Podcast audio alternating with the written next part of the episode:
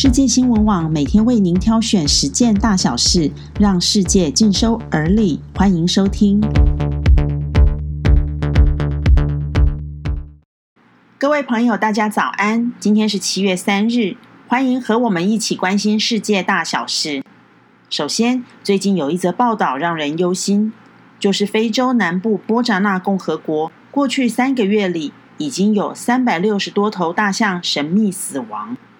有专家猜测，象群神秘死亡的原因很多，甚至可能与新冠肺炎有关。根据报道，环保相关人士首先在三小时的飞行当中，一共发现了一百六十九具大象尸体。随后，他们将这个情况呈报政府。一个月后，又发现了更多的大象尸体，总数超过了三百五十具。在没有干旱的情况下，象群大规模死亡事件史无前例。死亡象群的年龄也和性别都不太一致。根据当地人观察，有些大象平躺在地，表示死亡很快；有些则在死亡前绕圈踱步，死亡较慢。而一些存活大象的健康情况也不太乐观。专家表示。不论大象的死因为何，这都已经是全球的公共卫生危机。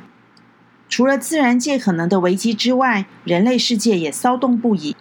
土耳其第一大城伊斯坦堡著名的地标圣索菲亚大教堂，最近为了是不是要改建成为清真寺而引爆可能的宗教争端。土耳其总统埃尔多近日指示研究将这座千年建筑改造成清真寺。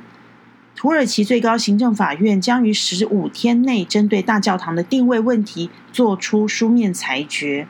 埃尔多的举措引起了美国国务卿蓬佩奥和希腊相继提出警告，他们批评埃尔多的决定。为什么土耳其境内的圣索菲亚大教堂定位会如此敏感呢？作为世界五大圆顶教堂之一，圣索菲亚的拜占庭式建筑风格和历史。不仅是联合国教科文组织评选的世界文化遗产，每年吸引了超过百万大批的游客慕名前来。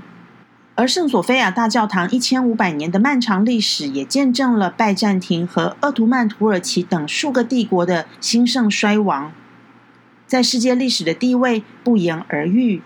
教堂能不能改变面貌？各国都会插手，而俄罗斯总统要怎么当？普丁宪法要怎么改，好像就不太会有人理会，因为都不意外。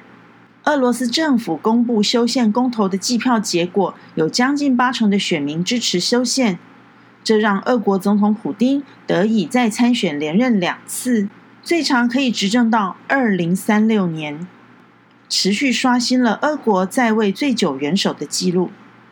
六十七岁的普丁如果再参选并且连任，二零三六年任期届满时，他已经是八十三岁，将成为十八世纪彼得大帝以来俄国在位最久的领导人，远远超过前苏联领导人史达林的任期。普丁这个宪法一修，再老也没人动得了。而汽车产业的龙头宝座可就没这么稳定。电动车大厂特斯拉二日盘中创下了每股一千一百三十五美元的历史新高，市值逼近两千一百亿美元。首度超越丰田汽车，成为全球市值最高的汽车制造商。尽管特斯拉股价收盘时涨幅收敛，市值仍然达到两千零七十七亿美元，高于丰田汽车的两千零四十二亿美元。特斯拉股价今年已经大涨了百分之一百七十，而过去十二个月则涨了百分之三百三十三。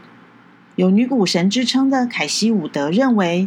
特斯拉会涨到每股七千美元，届时市值将达一点三兆美元，是丰田汽车的六倍。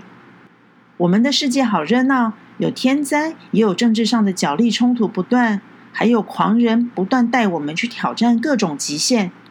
您是不是也乐在其中呢？谢谢您的收听，我们下次空中见。